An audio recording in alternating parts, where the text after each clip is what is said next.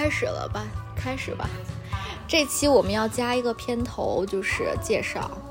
Hello，大家好，欢迎来到 Very Dancer 步履不停。我是主播楠姐。大家好，我是二狗。你不是 RC 吗？哦，我改了是吗？那大家好，我是 RC。那个小宇宙里面的那个昵称。嗯，大家好，我是 RC，AKA AKA 二狗。对，我是楠姐，AKA Valeria。因为我这个名字比较难念，比较难读啊。嗯。然后呢，我们今天又来闲聊，又来 就是聊到两个人聊到嗨处，就想还是要录个播客。然后呢，这一期我们想聊一点跟工作相关的话题。就是跟我们俩的职业和身处的行业相关的一些认知和总结的点，因为我那个观观众朋友是不是还不知道我们是我们大概的职业是什么？先自我们在播客的介绍详情里面其实有写，就是那就先在这说一下，顺便说一下。对，但是大家也要去看。嗯，我是我是在 属于啥呢？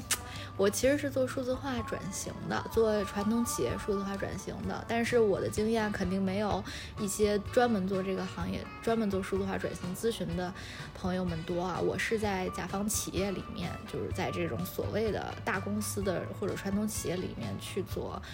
数字化相关项目的。然后目前呢，其实又接触的更多的是业务运营，就是销售、销售运营这方面的。渠道管理这方面的业务，然后在业务当中呢，再总结出一些数字化的机会，嗯，甚至其实现在已经就是业务业务管理和产品产品的销售运营方面的工作，已经占用了我。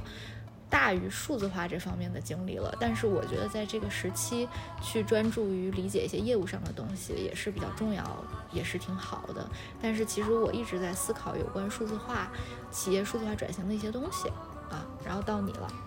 嗯，我是某互联网大厂的呃民工社畜，然后是一个交互设计师，目前，然后在努力变成一个。U U 叉的体验设计师，然后做过 To C 的，然后现在是在做 B 端的一个，呃，给内部员工使用的一个系统，然后多了就说不了了。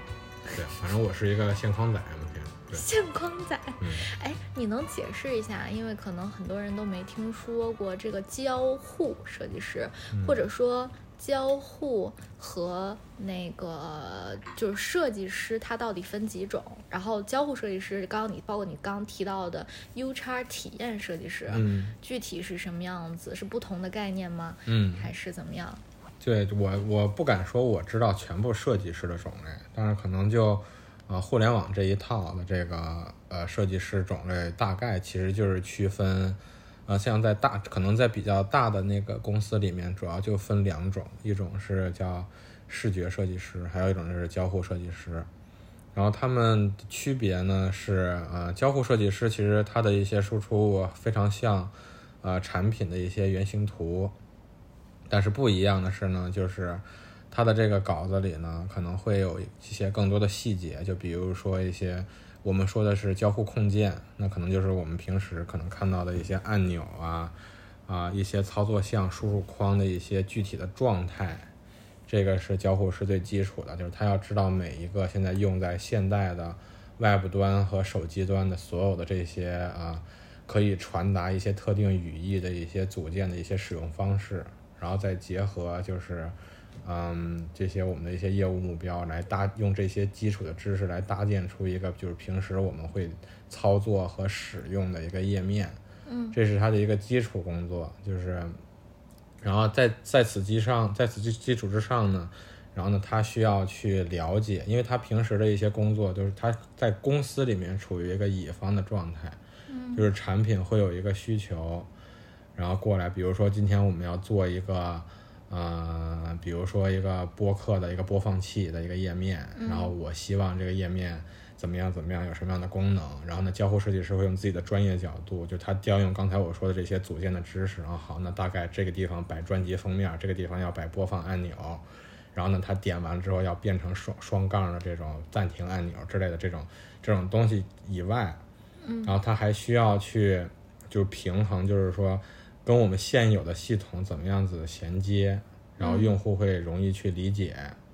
然后呢会按照产品所期望的方式呢去进行某些操作。嗯。所以呢，简单来说，交互设计师在这方面它更起到的更多作用呢，就是把一些业务需求转换成用户的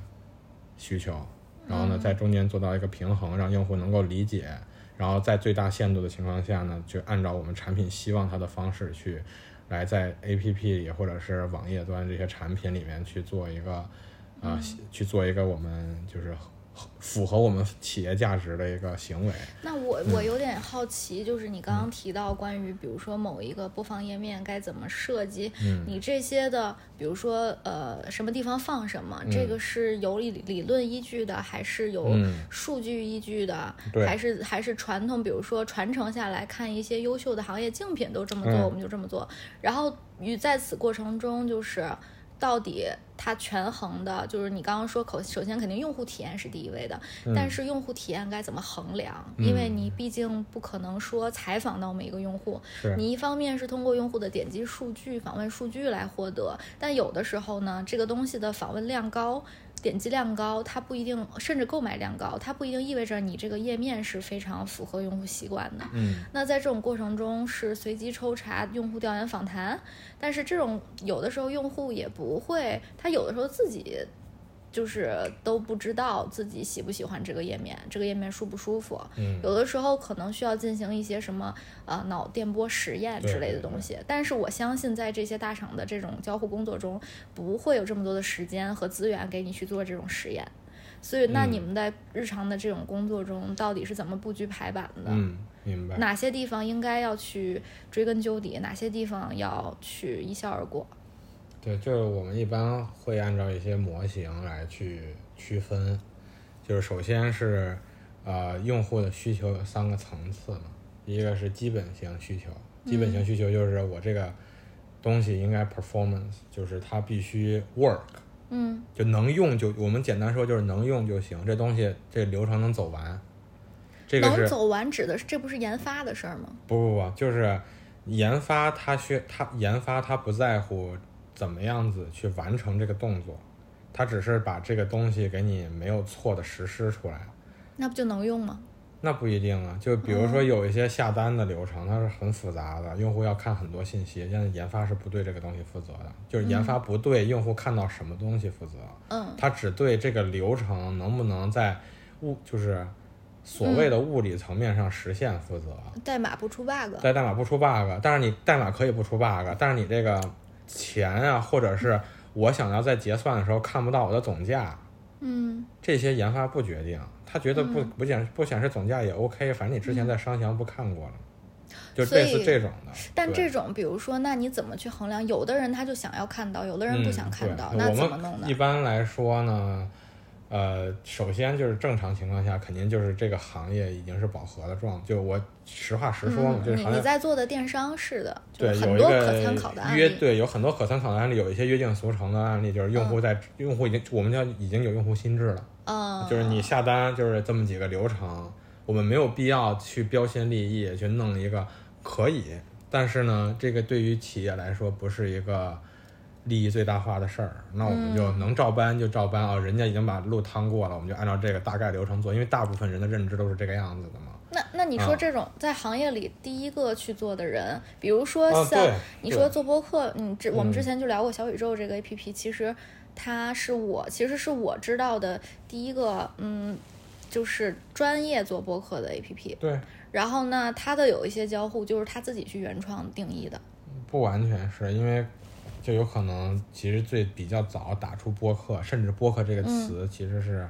呃，我可能说的不准确啊，但是我我的认知里面，这个播我第一次听到播客这个词是从苹果系统里知道的。呃，对苹果系统，Podcast，Podcast，对，嗯它实际上是从那个里面来的。那你说人家苹果又是怎么设计的呢？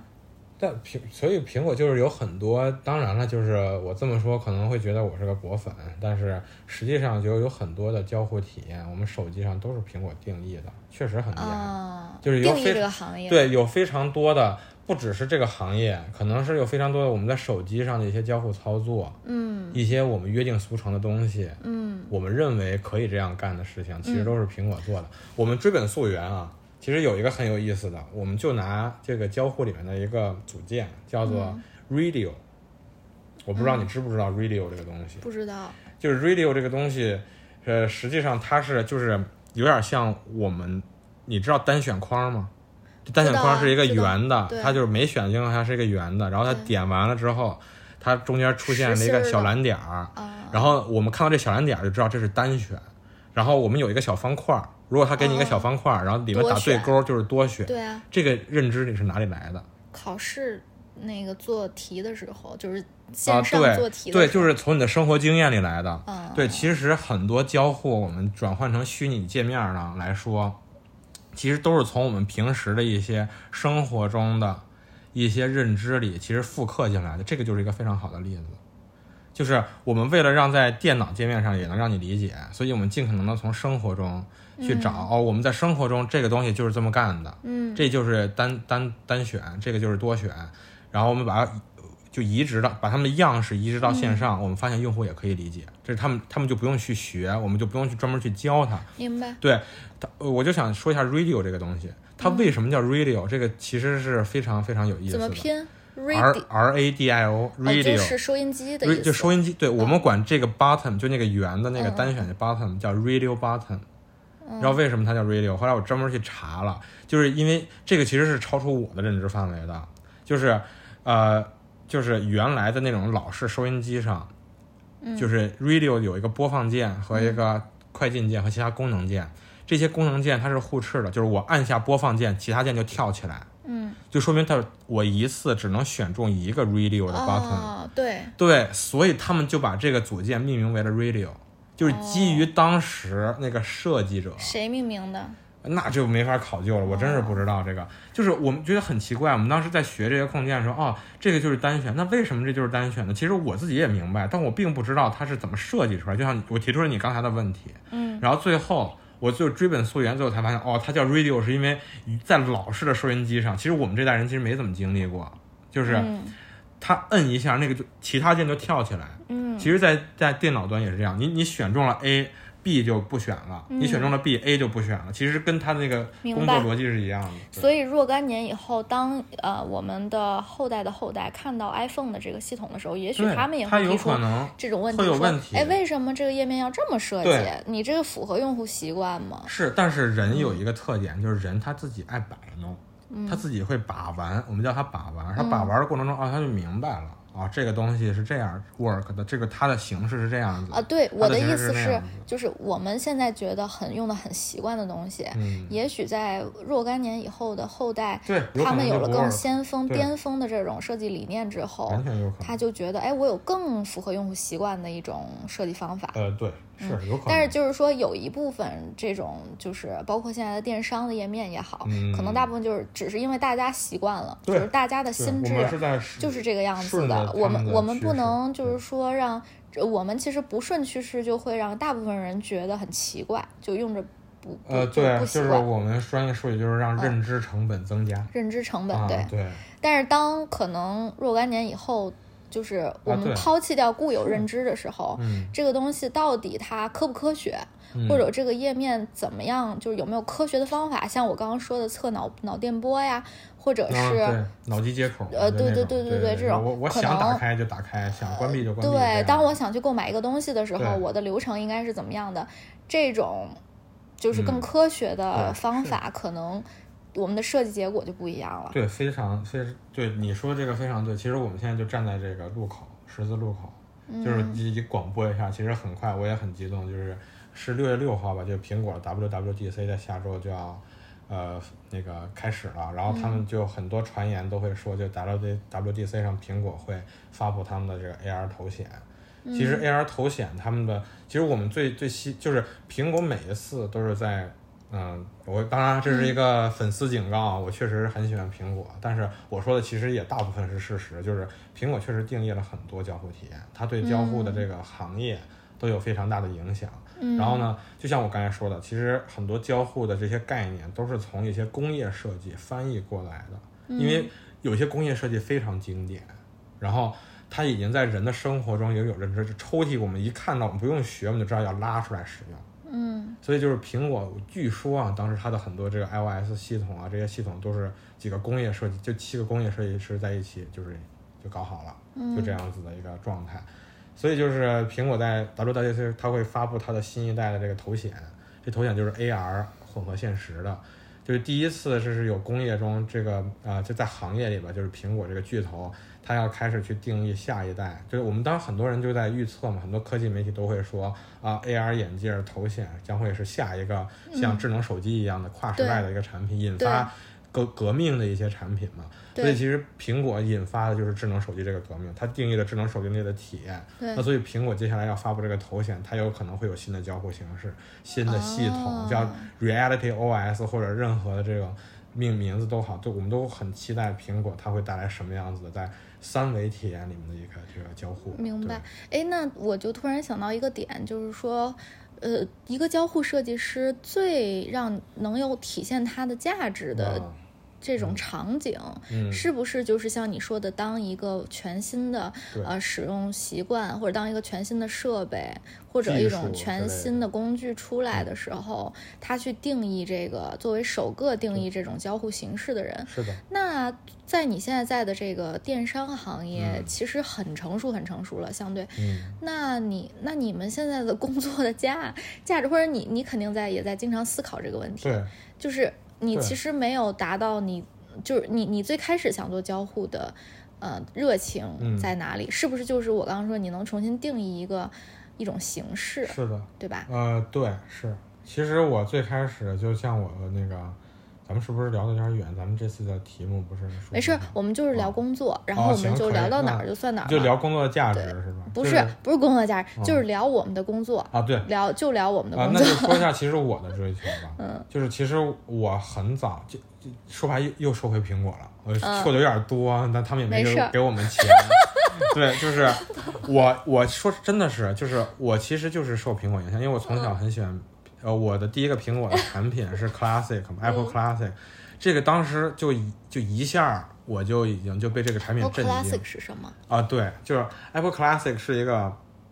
呃，我更愿意叫它 MP 三。实际上，哦它的能力已经到了 MP 四是那个什么 mini 什么啊，对，就是就是就是乔布斯，呃，从 Next 回到苹果，拯救苹果的一款产品系列叫 iPod，就是把几千首歌装进你的口袋，这个最有名儿的这个东西，对，就是它定义了一个初中的时候看到有人在用。啊，对，就是反正就是一些炫酷的对对对对孩子会用的一些东西，就在 iPhone、iTouch 不拉不拉之前嗯，对，i iPod 是一个非常非常呃挺贵的。而且很小，啊对然后揣口袋里就走。我那个 Classic 一点儿可不小，就跟我当时手掌。哎叫什么？Nano 是不是？对 Nano，Nano，这都是一个系列的，它就是用来放歌的。嗯，然后呢，但是它很很酷，它的交互型是一个圆轮啊，这样子，它就定义了，就是开展了苹果第二曲线。然后当时就是，就我们可以就简略来说，就是乔帮主回到苹果的第一款产品、作品，就是一个是软硬件结合的 iTunes 和 iPod，这个就把苹果盘活的一个业务。嗯然后我第一次知道交互这个，其实就是因为我喜从 i 呃 iPod Classic 开始就喜欢苹果这个东西。嗯然后呢，之后一发不可收拾，就买了很多苹果的产品，然后最后读了这个乔布斯传。嗯我第一次知道了，就是用户体验这个概念、图形界面、交互，所有这些名词都是这本书告诉我的。嗯然后我当时就，因为我从小就喜欢计算机，然后我当时，然后我家又住在就北京上地这个地方，就是信息路、中关村这些东西，就从小耳濡目染，就对这些东西感兴趣。嗯，所以我我当时其实就很小时候我就知道，我要搞的是我未来想工作的事情，一定要用计算机搞。嗯就是或者是一定要做计算机相关的东西。然后到后来，其实我在玩那个网易博客的时候，其实就参与到了一些互联网二点零的时代。就是我当时还不知道互联网二点零这些东西，但是我其实我其实就是互联网的亲历者。然后之后我就有一个目标，就是我要做这些网页的东西，就是我要做我以后属于我自己的网页。以后完了我又 Q 到一堆，反正就是就是我想做属于我们是自己的。nobody，我们可以 Q。啊、对，就是在知道互联网这个概念之前，嗯我我可能就是我想做网上给人看的东西，这就是我的一些对我未来的规划。哦，直到我看到乔布斯传，我就开始有一个非常非常具象的想法，就是说我要做啊，我要做用户体验，我要做图形界面，我要做跟乔布斯做一样酷的东西。然后最后我就定了。其实我在考大学之前，我在高二的时候读的这本书，是高二还是高三？反正就是临近要选自己职业规划的时候，其实我就已经很明确了，我就是要做呃电脑相关的东西。但是当时呢，我还比较犹豫，就是一一方我的兴趣一方面在电脑上、互联网上，一方面在那个电影上，嗯就是想做电影特效，反正我都就是这两个方向。但是在国内，我当时就发就查嘛，这个专业其实就叫数字多媒体，嗯。所以我当时就是挑的那些大学，就符合我身分数。我我其实不是一个学霸啊，反正。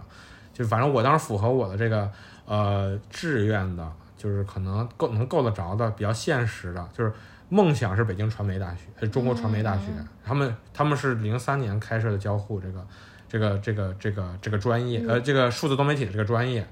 然后应该是我可能记错了，这个不要打我，这个不要误人子弟，高考生不要不要听我这一段儿，然后就是就是反正当时就是梦想中国传媒大学，然后觉得我自己够着就北方工业大学，嗯，然后最后就是阴差阳错呢，就是后来出了国了嘛，嗯，我就这说来话太长，没参加高考的对，然后我就对我没参加，但我交了高考报名费，我也去体检了，我也一模了，所以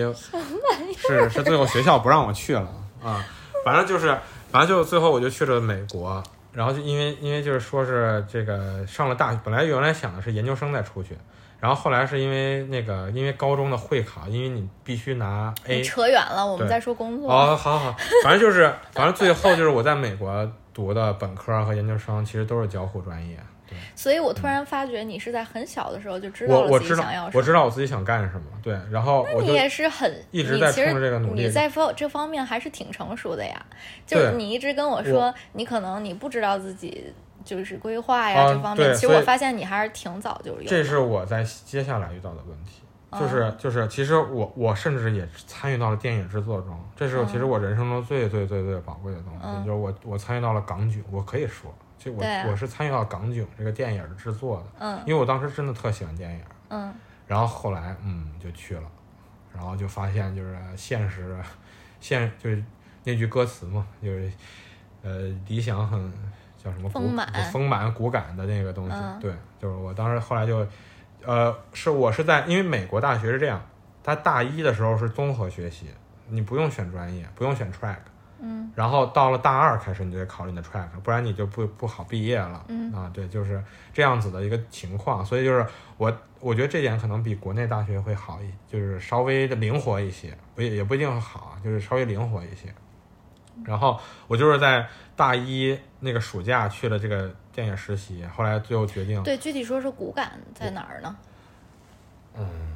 就是，其实就是我的同事都会在劝我，就是因为我当时我我想参与电影行业，其实我可以直接说，就是我喜欢做特效，就是做幕后的东西，嗯嗯嗯就是最后那一串名单儿，就大家都不看的那种东西里面的人。我然后我？特别喜欢特效，因为我小时候看的变形金刚，那个对给我了极大的震撼。我说我也要做这个东西，嗯，然后我也我就觉得我当时我觉得特别热爱电影，我现在也很热爱电影。然后然后就是发现我进去了之后，其实这个并不是一个肆意发挥创造力的地方。那你、嗯你曾经最喜欢的那些特效是怎么做出来的呢？它不是你想象的它，是不，其实是我想象的。其实你要是能吃那个苦，嗯就是我遇到了很多人情世故的东西，就是嗯娱乐圈儿里的一些，就是你因为你要做特效，你去需需要去跟组，嗯然后在跟组的过程中，你难免的会，嗯，就是会遇到一些你不喜欢啊的东西和事情和对，就是我平衡下来，我觉得我付出的和就是很明显，就是在我当时那个环境，当时是一五一六年，嗯。呃，就他们拍一部电影，嗯。就是他们做电影苦哈哈的，就是每天巨巨晚，他们比互联网那个 intense 多了，就是很严重，加班严重多了。嗯。做一部电影赚的钱，没有做一支可能苹，当时他们也做苹果的广告，做苹果一个三十秒的广告赚的多。嗯，所以就是他们的他们的电影部门是靠广告部门养着的。对，所以就是呃就是，嗯、就说一个国内的一个现象吧，就是说一个国内电影特效的现象是什么意思呢？大家就大概有一个理解，就是国内其实工业化不是很成熟，电影国内并不是拍不出好的那个特效。嗯我我，而且我可以很负责任地说，我之前在那个公司待过，它里面加工那些电影都是我们看上去特效极度震撼的电影，嗯都是中国人做的，嗯，都是中国的特效师做的。那你为啥呃不想继续这续？你听我说嘛，嗯就是整第一是整个这个行业在萎缩，当时就是特效，它是在中国的这个计电影计票房计算成本里，它属于电影的成本，对对对，它拿不到任何花钱的对它不花钱，啊。就是他干了最牛逼的事儿，但是他没得到配。呃，我的意思是啊它的成本，做特效的成本高吧？就是如果我是电影投资方的话，就如果我是投资方，这个成本被压得很低，对，那就是因为他觉得这个东西，就是换换句话说，对、嗯我们现在在公司里做项目也是，老板最看重的是 ROI 和业务价值，就是我花钱投入你，让让你给我做这个特效，我能带来多少票房的增长？呃，对，就是一般来说，这个电影票房好，就是舆论上来讲，不会说这个特效公司牛逼，可能会说这个演员、这个导演牛逼，对，但他可能会说这个特效做的牛逼啊，有可能啊。但是很少有人就。好像没有办法给这个特效公司带来一些声量或者是钱，因为就是他们在合同决定这个是，即使他不给特效公司带来，但如果说这个电影因为这一部分得到了一些认可，其实特效的这个行业就会得到认可。嗯，对，其实这个确实是我底层逻辑我了解不到，但是我看我只是说我看到事实，嗯就是就是他们就是卖力 ROI 很低的一个状态，就是说，呃，首先加班严重，然加班非非常严重，然后又赚的很少，赚的很少，对，然后 然后就很多当时同事抽烟嘛，就是、嗯就我当时就是一小实习生嘛，新兵蛋子，我也不懂特效，其实我就是在里面做翻译，嗯就是我因为他们的很多特效师都是外国人，嗯然后我当时又懂英语，留学背景，但是我其实不具备任何硬硬核的技能，我的技硬核技能就是英语，我嗯能听懂他们说话反馈，然后但是有很多摄像师是韩国人或者是就是我们中国人，然后我们当时就是我就是他们在那审，我就跟着他们一起审片子，你知道吗嗯。然后我把他们那个记录记下，记成纪要，然后翻译成中文，然后对接每个特效师说你这儿应该怎么怎么怎么怎么，然后对我当时就干这事儿，然后就是就是就是我当时想融入他们嘛，我也不会抽烟，但是我就跟着他们就就抽烟的时候就跟着他们去，我就嗯跟他们聊天儿，然后就有些灯光师就是说，你看我那在腾讯，剪掉，不用啊，在不是最好不要 Q，就是嗯出问题，就是我你看我在那大厂做游戏的那个那个那个朋友，他一个月我赚巨多，然后我这打灯光做电影那可不行，就就经常会有那这种。你到底是受他们说关于薪水方面的影响，还是说你就是不喜欢了？就是你不喜欢做这件事儿？说白了，我是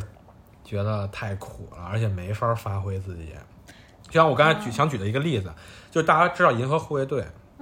银河护卫队一》里面那个罗南的那个飞船，他是找那个服装设计师设计的，就是非常非常帅，对，就是他们的那个是有追求的，嗯就是就是国外的一些就是他们的设特效是有发挥空间的，嗯。就是说他可以，他们不是不不不，我说错了，不好意思，是这样，就国外的那个特效设计是什么样？他们真的就是一个执行层，嗯。所他们不做设计，嗯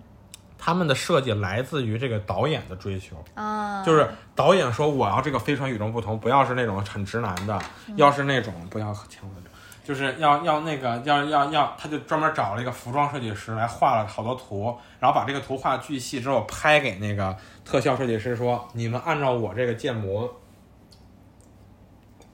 然后是那个那个做出来一个那个，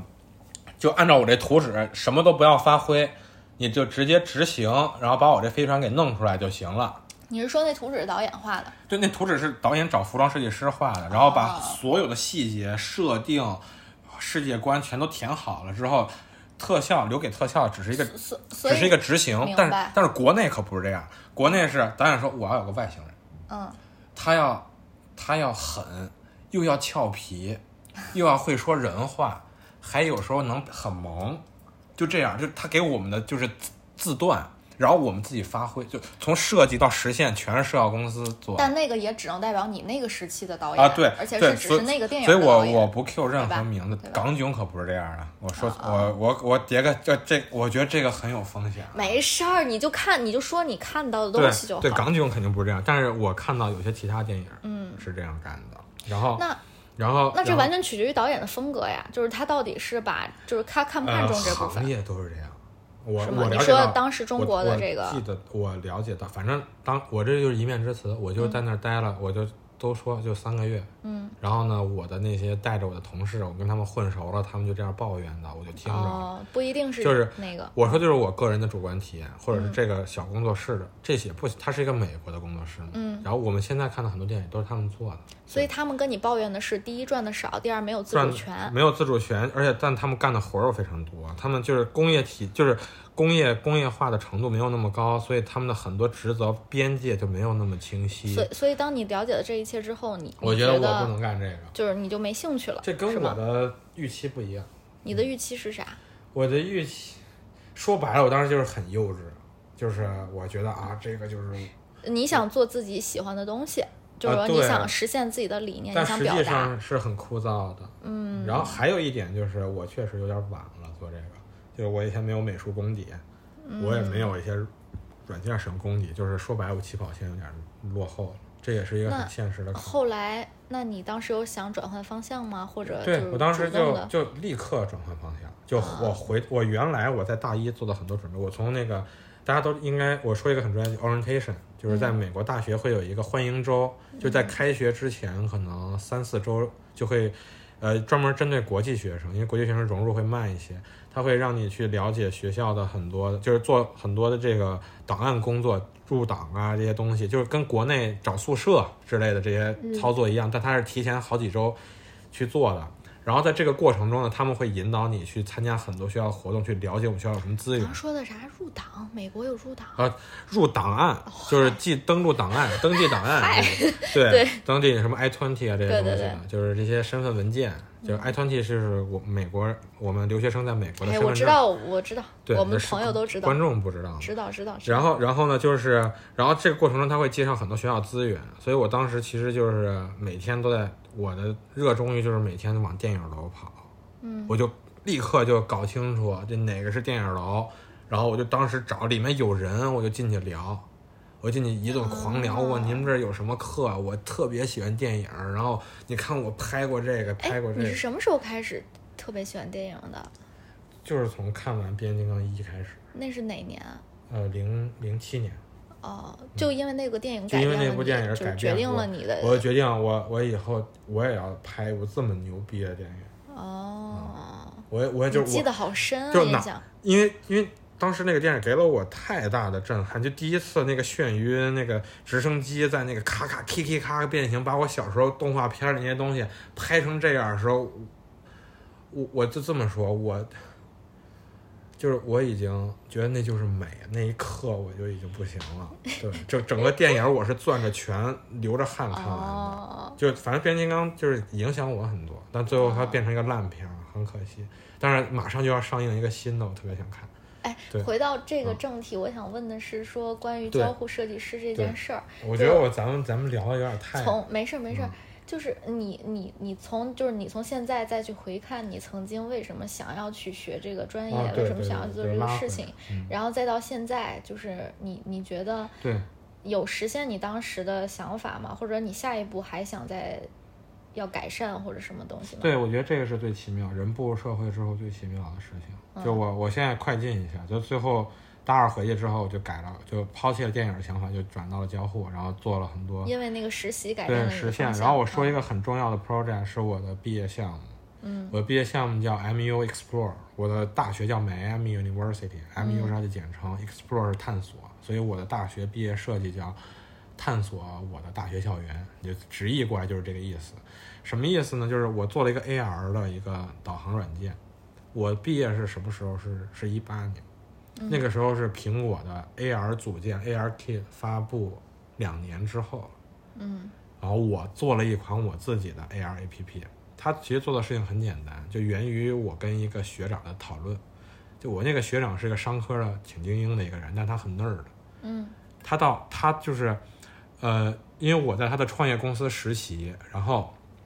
他到了大四，他都不知道学生中心怎么走。你还知道你还在这家公司实习过？啊这我在你的简历上没没看到。我简历上写了，这这不重要，这不是在重点，要不然又跑偏了。然后呢，就是我当时觉得，我靠，你在这儿待了四年，你居然连学生中心怎么走你都不知道？我们学校也不大，就什刹海那么大，嗯，就就什刹海那么大。然后，然后后来他就就是他就这么说，然后我就觉得就是有些中国人就是不是他们的问题，就是有些人就喜欢内向，但他们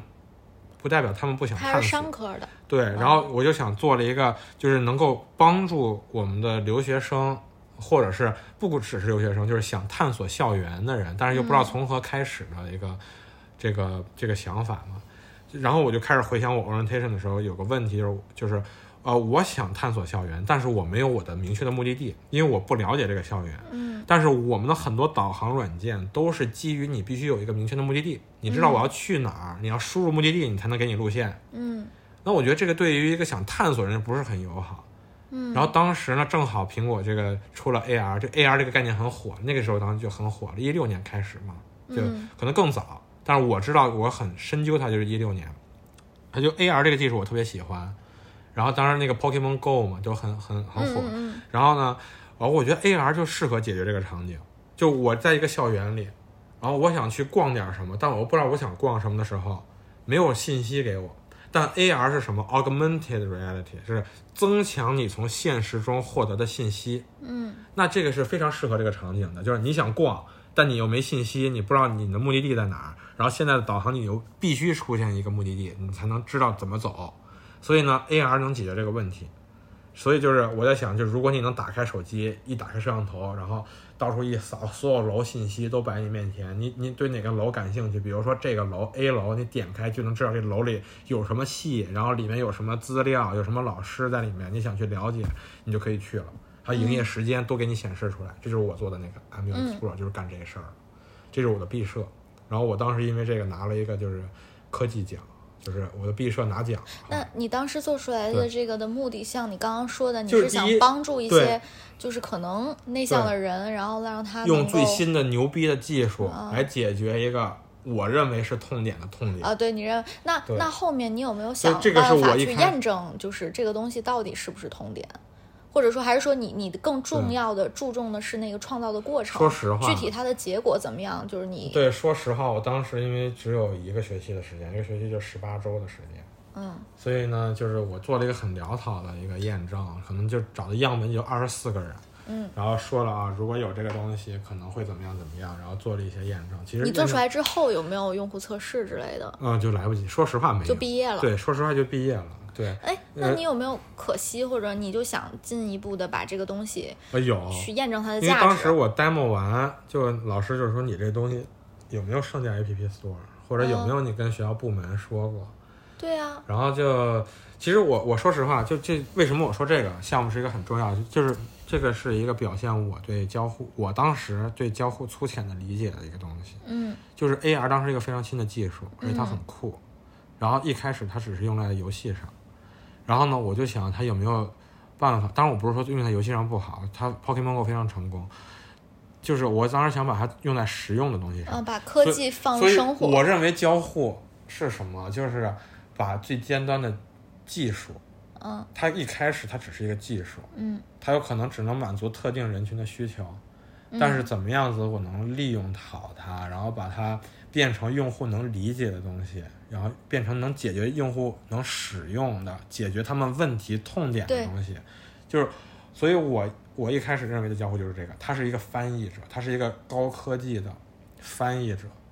这个就是咱俩工作的共通性了。对，所以就是我也在做这样的事对情。我当时说我想成为交互设计师，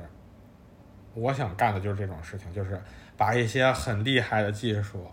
然后让用户能理解，特好用，然后让它顿于无形，就是那个苹果的那个理念，就是我认为的苹果的理念，就是让一切的科技顿于无形。那你这个更有点像产品经理的这个啊，对，对对，这就是我当时没有真正到业内或者说是创业者。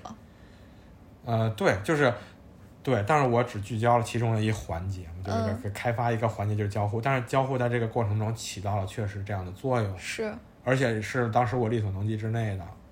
啊那，我就做了。那你后来有在想着说把你的这个作品去验证它的市场呃，价值和用户价值？对，确实，因为当时就是我一就是我一个人，连设计到开发，就我这个嗯产品是真能用，嗯就是我把那些就是信息，我就是每一个挨个楼走，我把所有楼都走遍，收集他们的那个坐标信息。然后我当时有很多技术难题我不懂，我加入了当地美国的一个 Slack，就研究 AR 的 Slack，然后跟他们交流，然后最后把我这东西做出来。我当时太专注于研发了。嗯，就是其实设计的阶段比较，因为当时我又在申研究生，嗯然后我又得做我的作品集，然后作品集我又选了一个巨难的那个做相对论的一个东西，然后我就在研究相对论那个时候，然后就。说实话，我觉得，我觉得我不能是一个很合。当时这个项目，我不是我在设计方面的考虑少于我在研发上面的考虑，因为我当时太喜欢 AR 这个技术。哎，那我有点好奇，嗯就是你你成为交互设计师的话，你更关注的是那个设计本身的过程，还是你关注的是你设计出的东西被不被别人接受？对对，所以这就是我为什么我研究生后来选择了帕森斯的一个原因。嗯就我觉得我这样做不对，嗯。我是我还想当的是一个设计师，不然我就去，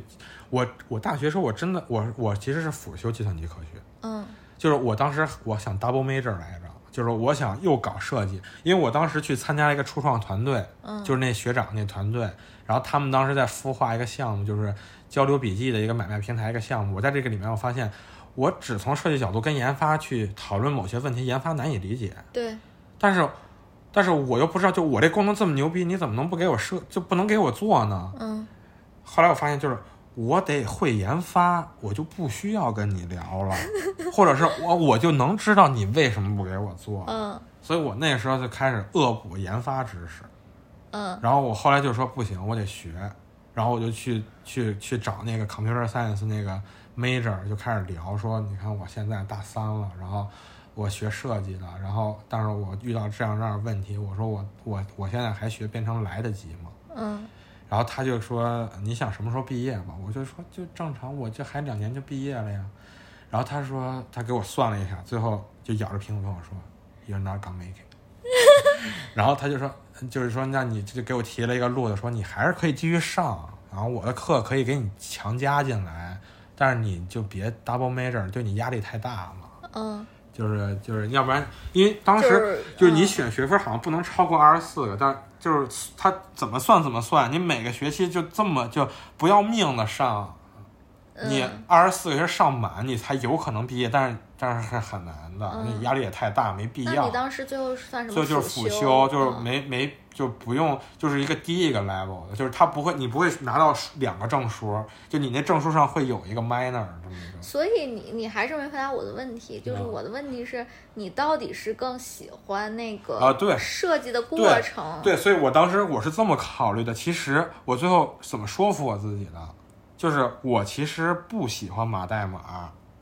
我喜欢的是设计，我喜欢设计我。问的是不不是说你、啊你喜欢的是设计还是研发？我问的是你喜欢的是创造事情的过程，还是说你喜欢的是创造事情之后验证它的价值，哦，我说就，是让别人接受，呃，其实是创造的过程。就是说别人是我觉得其实谁都是这样喜不喜欢，呃，他没有呃你自己在这个过程中的享受重要，我大学的时候这么想，嗯。我研究生上完了我不怎么想，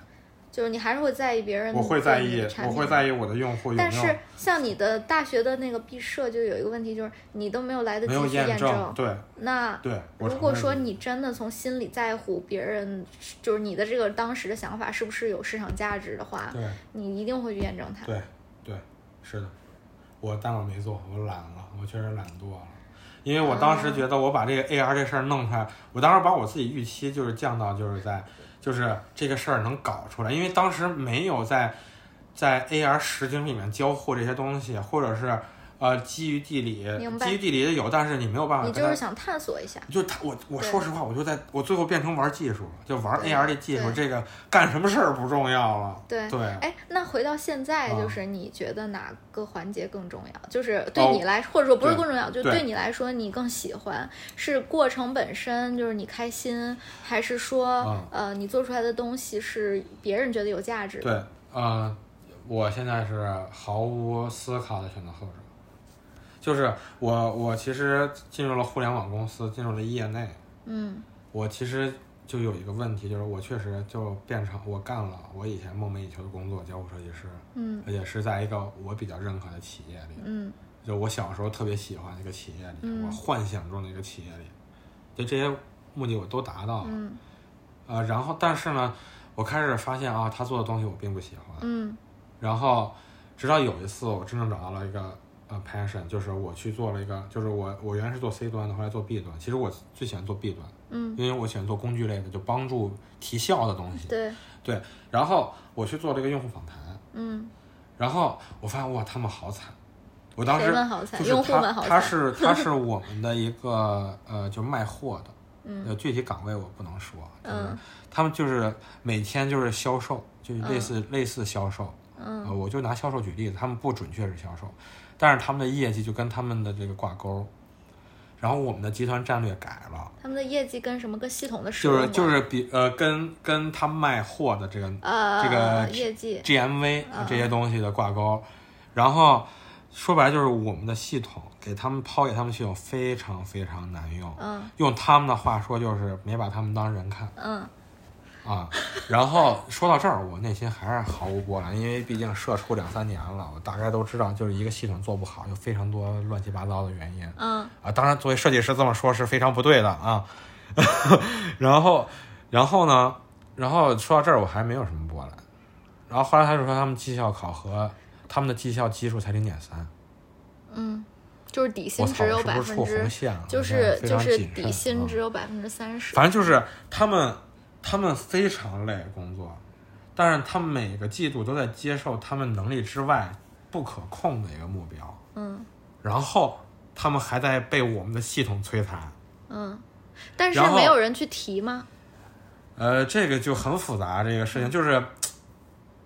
社会人应该都理解。我的意思是，他不提系统需求嘛，就是系统优化的需求。就是我们是用，他们是我们的用户，他们是我们的嗯你们就是来帮他们重度用户，嗯然后我们发现就是我们在做优化的时候没有依据或者是没有方向，我们就会来做这个事。我知道，我的意思是，它为什么这么烂？这个系统，是因为之前的人划水了？呃，非常多。我可以说的是，在我们那儿的情况是内耗，嗯，就是太多人想争这些肉，有很多都就拿一个很恰当的例子，就是我呃某 A P P 某音乐 A P P 有周杰伦的版权，某音乐 A P P 没有，嗯那作为用户来讲，我想我特喜欢这歌周杰伦，然后我想听他的，但是我就用这 A P P 听不了，对啊，那其实就是用户他就必须得装一堆 A P P，然后来回切着使，对对对这就造成了用户的体验的割裂。对，但这是这是究其原因是什么呢？它是一种商业竞争导致的，就没办法。嗯我们的系统类似的情况，但是比这嗯严重的多，你可以这么理解了啊，就就是内在我的工作中也会遇到就这种内部的政治斗争导致的，就是原来我就觉得这个系这个 A P P 做的真垃圾，这设计师真傻逼，要我来一定牛逼。嗯。但我进去之后，啪就被打的就就打脸，就是你你真不行。嗯，就是当你去做的时候，你发现你也没有办法把它做的非常好用，是这意思吗？啊，就是你会也会面临到一些会踢到很多你你的的领域之外的板，所以嗯我当时就明白了我的领导。他为什么能做到领导的位置？当然说远了，但我就说一个我的感受：嗯嗯领导做到领导的位置，他一定是在各个方面超做了，他先做了超出自己领域的事情，而且做好了，人家树立了声望，他才变成了领导。就是别人服他，愿意去配合他。对，就是他在各个他他不止，就是说你要只是在自己的专业领域优秀，呃，我我说的这个经验仅限于我的公司啊，嗯。就是你你只在你专业领域优秀，你那完全不够，你只能是一个专家，你不能、你不是一个好的领导。对，但你要是一个好领导，你必须在各方面都很优秀，各方面指的是，人际关系啊、政治啊、玩会，就是这些东西都嗯就是会会会说，或者说是不是你要会影响别人？就是你要呃会，呃不是你，恰恰相反是你会让别人心甘情愿的被那也是一种，我就是说啊这种影响，那那那是的，是的。leadership 嘛。呃，对对，可以这么说吧。然后还有各种处理政治啊这些东西。那他在最开始的这个，像你说的，如果说，呃，他的领导没有，就比如说他也去新接手了这样一个东西，然后他发现他其实即使他在专业领域很强，但是他想做的事情没有办法落地，那该咋办呢？就是就是领导的，就是领导啊就跟你不一样，就是在这儿，你就是推不动，但他就是推得动。对，是也也某种程度上也是因为他的职级呀。不不不不，他是他的是他的一些处事啊、待人的智慧，啊或者是这些东西导致的。啊，在我看，啊我我哎，那你当然我领导？有一些问题，但是我看到很多是他我我跟他有差距的。哎，那你觉得在小公司会，就是创业公司会遇到这种问题吗？因为我最近在听一些播客的时候，就是也会聊到关于职场，就是你在大公司跟你在小公司是非常不一样的。啊，对对，然后我其实是待过，我今天我还是昨天我还特意数了一下，我一共待过五家小公司，就是创业公司加，呃，就是那种呃，就是二百人以下的公司吧，就是一共有五家。啊，然后我在那五家公司里，除了一家可能二百多人的公司之外，跨国的，嗯，其他的那种小团队确实没有遇到，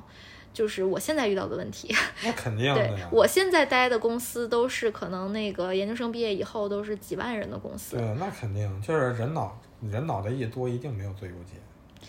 那你刚刚说的这种就是嗯，这种影响别人，或者说利用一些人情世故啊、为人处事的能力啊、这些嗯事情，我觉得啊，当然你无论在什么公司，你都会说说偏了，我那个例子还没说完呢。嗯，马上吧，说完这个点咱们逻辑很乱。不是，我们会回去的就是说完这个点，我们这这个点在于说，嗯，就是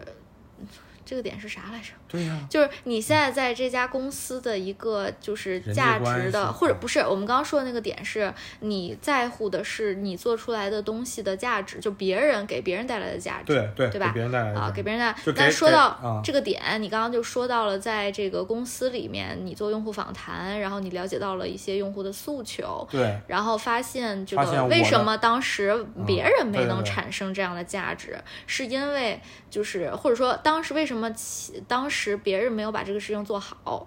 然后我我想的不是这个，我想我怎么能把它做好。我知道啊，就是我，这是我问的问题，就是为什么这个，就是因为你、这个你说这个东西很烂嘛，就是你说这个东西其实嗯挺不能理解的。啊，对。对然后我就在想，那其实很多东西存在即合理。呃，对，是是，我、嗯我的意思就是我我为什么去了解这这一溜捋这一溜儿东西，最后发现啊，这是内耗的一个，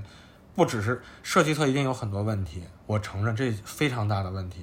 就是可能有有不可推卸的责任，但是我我也觉得有内耗这些东西就是其实关于这个大公司、小公司的问题，也是我最近在思考的一个话题。我觉得我们可以后面约更多有更多职场经验的朋友在一起来聊一聊，专门聊一聊这一期的话题，就是关于在大公司跟小公司的不同，以及你刚刚提到的这个，就是你在。职场中做出你想要，比如说，我们就说创造价值这件事儿，我们就说创造，无论是业务价值还是用户价值。这件事儿，你在大公司跟你在小公司，你的做事方法到底有没有什么不同？应该是很不同。对，然后我们可以到时候再找朋友一起聊一聊。我觉得可以找我对那个甜甜甜水，然后那个刚刚聊到说你的这个，嗯，我就把我那个创造对你那个例子，就是说为什么为什么你会觉得用户价值？马上就说完了，就是就是后来就是我刚刚说就回顾一下，就是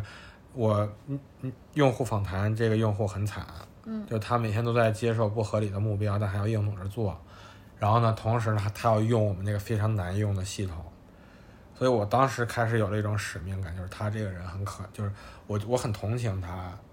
然后而且他这样的人很多，是吗？对，非常多。然后嗯就是我没有办法去改变他的这个绩效的标准，嗯，但是我能做的，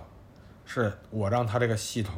能够让他更好用，让他更舒心，然后让他更快地能完成自己的工作，这个不合理的工作，然后早点回家陪孩子。我从一个第三方的视角觉得这个人的。这个人还是有脸有几把刷子的。你有没有想过，其实他在跟你说让你产生这些情绪的时候，其实也是他让你更，他其实是让你更卖命的为他干呃，活了。不是不是，我我我觉得当时单纯是他在吐槽。我知道，但是你被他的吐槽影响了，就是你被他的吐槽带动了你的情绪和嗯。你的这种，就是你觉得他特别惨、特别可怜，并且你有了一种斗志。啊，对，这个其实是就是人家的能力，啊或者这就是一些领导者的能力。是，他不是，呃，就是我突然意识到了这一点，就是我们刚才在说的，其实就是这种能力。你。这么说的话，确实是啊，他用一种就是自己遭遇的，我我心甘情愿不不不论他啊。有可能，其实真有可能是他夸张了。你你其实应该多做一些用户访谈，我做我做我做了很多呢，就是但是能让你产生这种感觉的就才一个。不不是，就我那那是由来已久的，我们光从用言里面，就我们自己用我都能感受到，啊，对，对，我知道，但是其实这个人能给你这样子的一个感受和让你去想。就想把这件事情干好，并且对这件事情感受这么深，就说明这个人他其实很聪明。啊，行，可以这么理解吧。就是我是觉得，我们当我们在职场中跟别人交流的时候，嗯，也要有这样的一个跳出来的思维去想这件事儿。啊就是你自己主观的产生了一些感受之后，然后你你去思考一下，就是他他为什么会这么跟你说？这个是职场里，就是我也是我意识到的，后来意识到的这样的一个能力。对你说这个很有道理，对，这个是避坑指南。所以所以你就是通过这个例子来去来就说，我就明白了，就是啊、因为我原来我觉得我做 C 端那些东西没有什么意义，就我也不喜，我不认可。就说实话，就是我个人的问题，就是我不认可那个东西的价值。但是我在 B 端里面确实找到了，哦，我我做设计有价值。所所以，我记得你最开始跟我，就是你你你在这家公司里最开始的一年，稍微比较痛苦的是啊说，你可能很难实现你想要的那个创造的过程。就是就是我我说我更多的从我自己身上找原因，就是嗯。我我觉得我豁不开力气干活儿，嗯，就是我我没法全情投入。对你第一点找不到自己想做的东西成长就会慢实现，就是你没办法实现自己的想法。对对对第二点，你也办没办法去得到你刚刚说的这种客用户的用户的反馈、用户的价值，是就是这两点你都没找到。都找不到。对那那为什么现在你会觉得就是用户反馈比你自己呃个人实现更重要？因为我觉得这是相辅相成的，不是说哪个更重要的问题，就是就像你刚才说的，我们用户体验，我们交互这些体验怎么衡量？嗯，是别人决定，是用户来决定的，那是吗？对我嗯觉得很大意义上就是设计这个东西，它是为了人服务的，嗯就是你有没有把用户说白了就是服务满意，嗯然后有没有达成我们整个企业，就是有没有因为你的这些东西没有，至少是它没出错或者怎么样，呃，为这个企业和用户同时带来的价值。嗯那你个人的价值呢？我个人价值就是这件事情就要没我做，这就满完这事儿，就你在工作中得到这种感受了吗？能能就是我我我其实我的我逐渐就是在做这些事情的过程中，我发现了我跟别人的不一样。嗯就别人会有些，就是这是个很复杂的系统，嗯但是我这东西越复杂，我越感兴趣，嗯，我也是。就越要把它给逻辑一个一个的给它，就是跟摆货架似的给它弄好。嗯就我不会因为这个事情看上去很复杂，我就开始感叹了，就开始有畏难情绪了。反而我是越复杂哦，我越想去了解它，因为我觉得这东西都是人做的，嗯没有什么难理解的。就像我喜欢有些机械一样，其实越复杂的机械，它运转起来的那种样子，我越喜欢。所以就是，所以就是，可能这就是我开始感受到一些差异化的东西了。所以就是有些同事可能会愿意去做一些偏表现的东西，而我就会去做那些嗯，逻逻辑上很难很难去处理的东西。所以我是觉得你其实在这个大公司里又找到了大公司的乐趣，因为你刚刚说的这种复杂的系统啊，它有的时候呃只有大公司里才可能只有大公司才有这种问题。对这种复杂的业务逻辑，对吧？啊，对我哦其实对这个事情干好了，就把它弄明白了，最后就我有成就对感，就我能找到成就，开始找找到了久违的成就感。对啊这个也是我我我的一个感受感触，就是为什么在大公司里就是能学到一些东西呢？就是当然我其实最早是，对我最早是待在小公司的嘛，然后本包括本科期间。哦本科期间实习啊，各种就是各种实习都是我刚刚说的五五五六家吧这种小公司，然后嗯但是好处就是说你你你能够自己发挥的空间很大，然后你的自主权很强，你的锻炼你的能力，就是你的横向各领域的发展对也很也很就是机会很多，然后没有那么复杂的人际关系。对但是到了大公司之后，就是因为规规模的大，然后你会了解到很多复杂的业务逻辑，然后你能学到很多，思维方式。面临很多的平衡啊这些东西。所以，所以大公司、大小公司都会有它自己的好处。对，我觉得是有好处。那你就回到交互设计这件事情上，啊就是，所以你现在算是找到了交互设计的意义吗？哦，我觉得反正至少比我做 C 端的时候开心的多，就是有成就感、有使命感。嗯，就是那那我想让你思考一个问题，就是如果你换一个环境，嗯继续去做交互设计这件事儿，也许没有这么复杂的业务逻辑，或者说也许你的业务完全换了，嗯然后你的用户完全换了，你你你能支撑着你继续去找到这种成就感的本质是什么？本质就是呃，就是这个你解决了某个用户问题。对这个产品有没有因为我变得让用户更喜爱？就是我可能我最高潮的地方，呃这个词啊，就是我最最开心的地方，我就是看到啊，用户原来觉得这个难以理解，然后我给他呈现了一个新的东西，就是因为我做了很多次可用性测试，就把我的设计稿做成了可点击的原型，就给他们看，嗯。啊，舒服了，嗯。就这个我就够了，就是因为我，嗯我设计，哎，就我对这个事儿理解，然后给它翻译了，给它设计好了，嗯。然后优化了，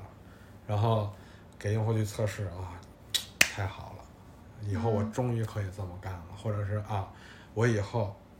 这就牛逼了，以后这事儿不用那么多人干了，嗯。啊，我觉得这就是我最大的价值，这个就是能让我开心很久的事情。那这个问题我其实也问过你，就是你说的这种流程梳理和逻辑的这种优化，有点很就是很像那个就是一般产品经理在做的事情。啊，对他，但是产品经理比我们多一层的是什么？他们对于数据数据比我们会更敏感，就是呃，对于但是 C 端会更重要一些。其呃实，B 端呃，嗯其实其实就像你这回到你刚刚，其实就有一个很关键的话题，就是我们怎么样子去衡量我们的设计，对产品设计也好，交互设计也好，视觉设计也好，你们怎么衡量价值？其实我们都会在接产品需求的时候，会跟他们对接好，就是你们的 measure of success 是什么？嗯就是你们做这个需求好，你们比如说这是一个拿 C 端举例子，这是一个拉新促活的活动，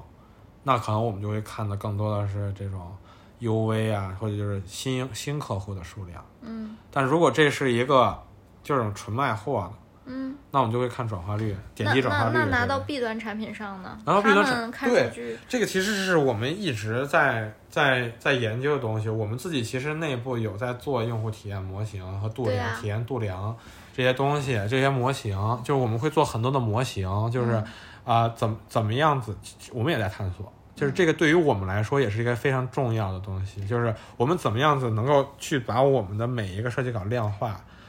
呃，这个但是这个很难，这个因为是很主观的东西，所以弊端更多看效率嘛，所以就我们会按人天算，就是有了我们这个系统优化前，它可能要四人天，嗯但是优化后可能只需要零点五人天，嗯，这个就是一个质的飞跃。这个然后人天的节省，你们是能从系统的用户行为看出来呃，的。对，我们会委托其他像用研部门啊或者是有一些特定的部门去统计，然后我们最后就是看看会看那个反馈就好了。哦，但是我们现在更多的就是很原始的，就是我们会有一个用户反馈的平台，我们每天每一周固定的日子，那你们真的很像产品经理，产品经理是最关注用户反馈的。我用设计师也是也是非常关心的，只是哦产品经理帮我们整理好了，我们再看。但是我现在、哦。我上个 Q 有一个绩效，就是我要建立一个独立的设计设计部门和用户的通道，因因为就是。产品会从业务的角度去做一些平衡，但是他们哦。不一定会追求更极致的用户体验，嗯。而我们的价值，我们存在的意义就是去追那我有一个问题，嗯。那就是如果老板，老板到底看重的是业务价值还是用户价值？哎，这这个是一个学问，对，就是这个就是我在数字化转型当中思考的一个点，就是说你得自己去悟。一般的那种，呃，怎么说呢？就是，啊，数字化转型，你要转的是一种认知或者说价值观。啊，这种价值观是从你原来业务的视角，就是说我要看短期的盈利，我要看比如说这个财年或者这一个 Q，我的利润提升了多少，GMV 提升的，你做的这一个功能帮我节省了多少人天，帮我提升了多少 GMV，但是。你数字化转型转的其实是客户思维嘛？所谓的这种客户思维是我做出来的这个产品，无论它是 C 端的还是 B 端的，就无论是给内部人用的还是给客户用的，就是他们在使用这个产品的时候，呃，这个系统的时候，或者说甚至实体的这种产品的时候，他感受到的价值是什么，而不单单是说他愿意在我这儿短期花多少钱。就是他感受到这种价值，其实是能决定他长期在你这儿花多少钱的。对他有什么好？对，但是怎么说呢？就是我接触到的很多信息，就是包括商业上面，人家就是看，就是短期的或者说三五年的这种业务增长。但是我因为我我这这这一年多一两年也在开始听一些投关于投资的一些，就是所谓的哲学上的东西，就是它其实。关注的很多东西不是那个短期的钱，那个短期的能体现在你本儿上的东西，就是他他关注的，他关注的是人性。然后所谓的这种人性，它其实就是你怎么去给他带来他的价值，然后你你怎么去，就是从表面上看是他用这个系统，呃，就是节省了他多少时间，但其实本质上是说。嗯，这个系统也好，这个产品也好，就是给他带来多少情绪价值。对，就是今年，当然扯的可能有点远了，但是是一个弊端从嗯弊端产品的点在于用户为什么要，就是老板为什么要推广它，或者说这个弊端产品在于我用户为什么要用它？因为很多就是业务动作是发生在线下的嘛，那我为什么要用你的这个系统？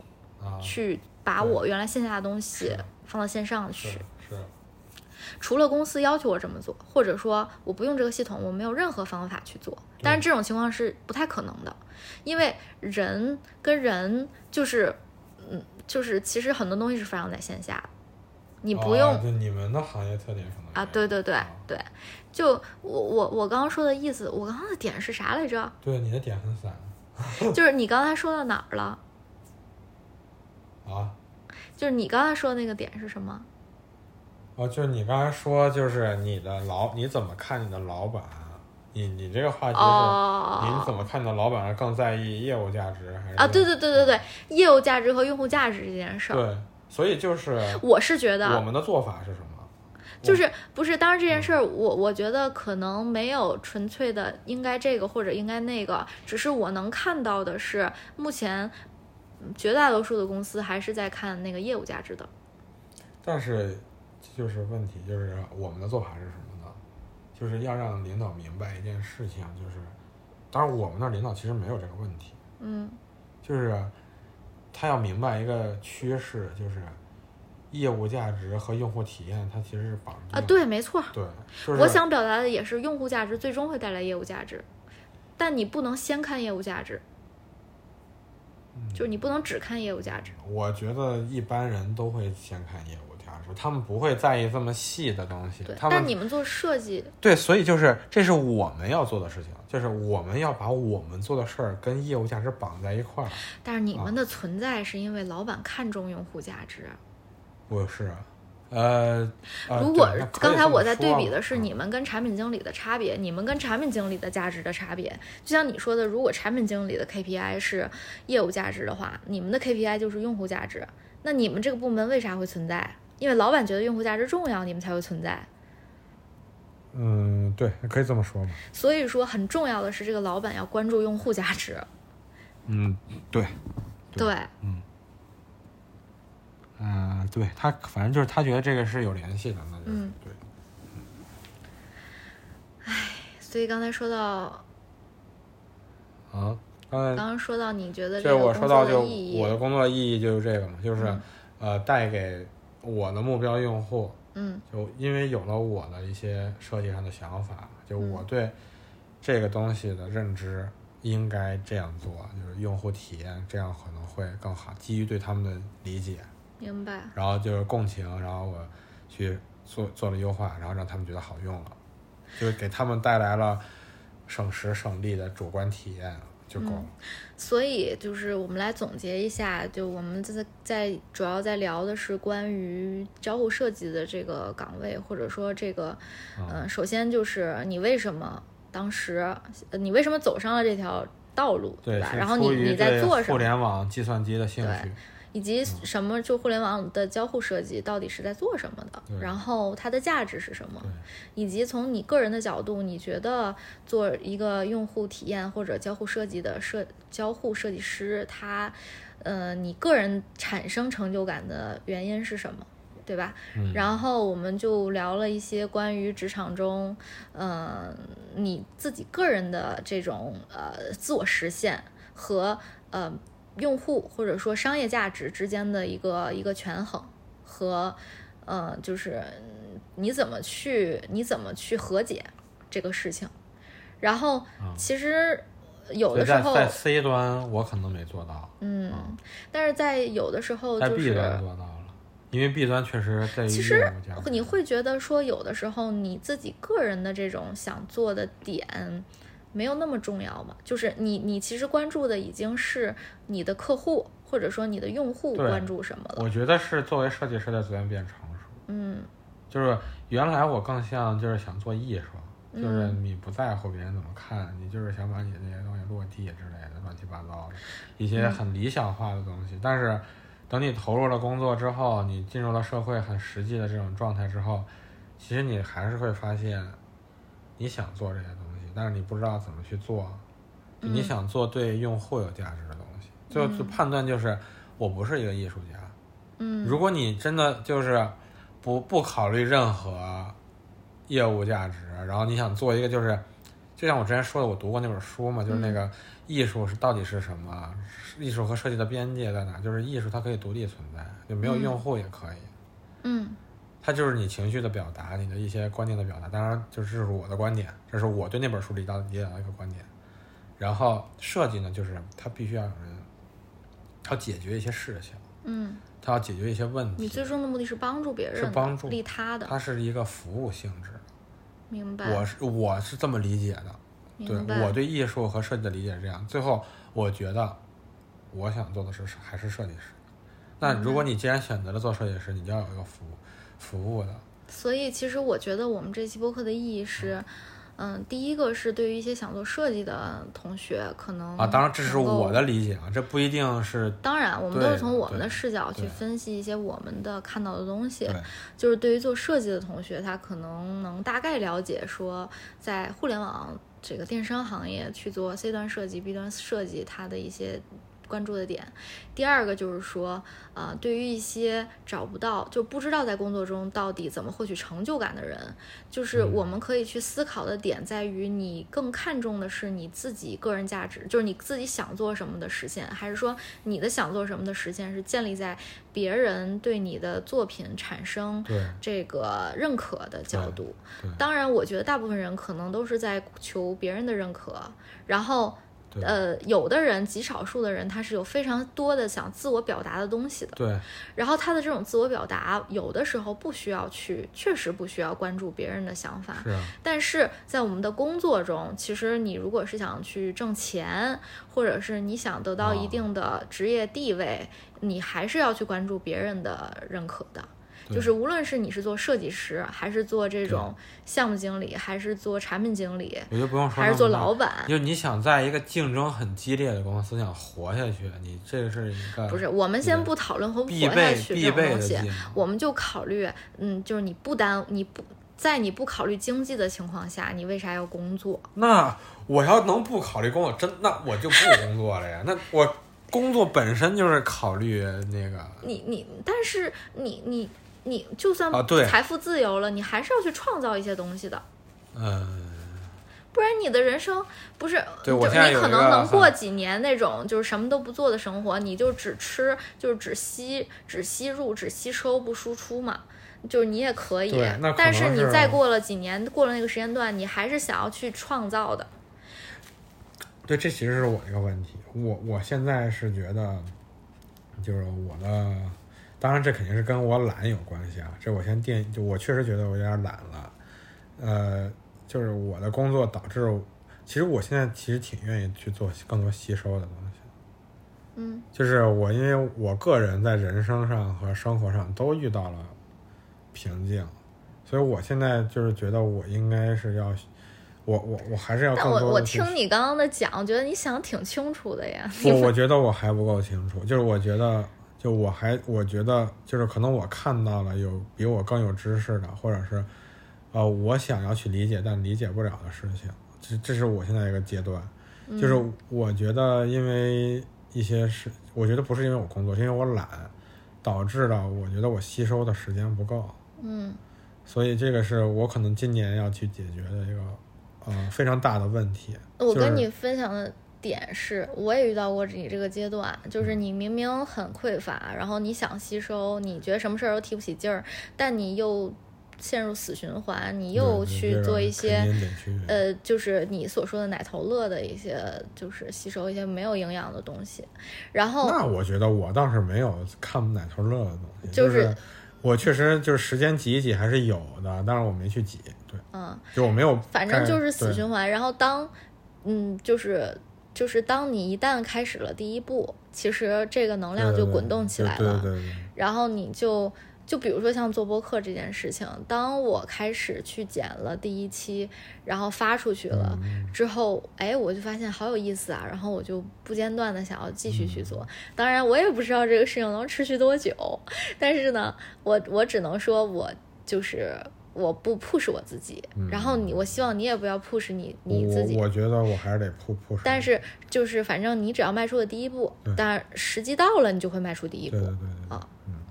我就是要把那个时机提前一点，说实在的。而且其实，嗯嗯，不意味着你没有去吸收东西。哦，我是在吸收，但是可能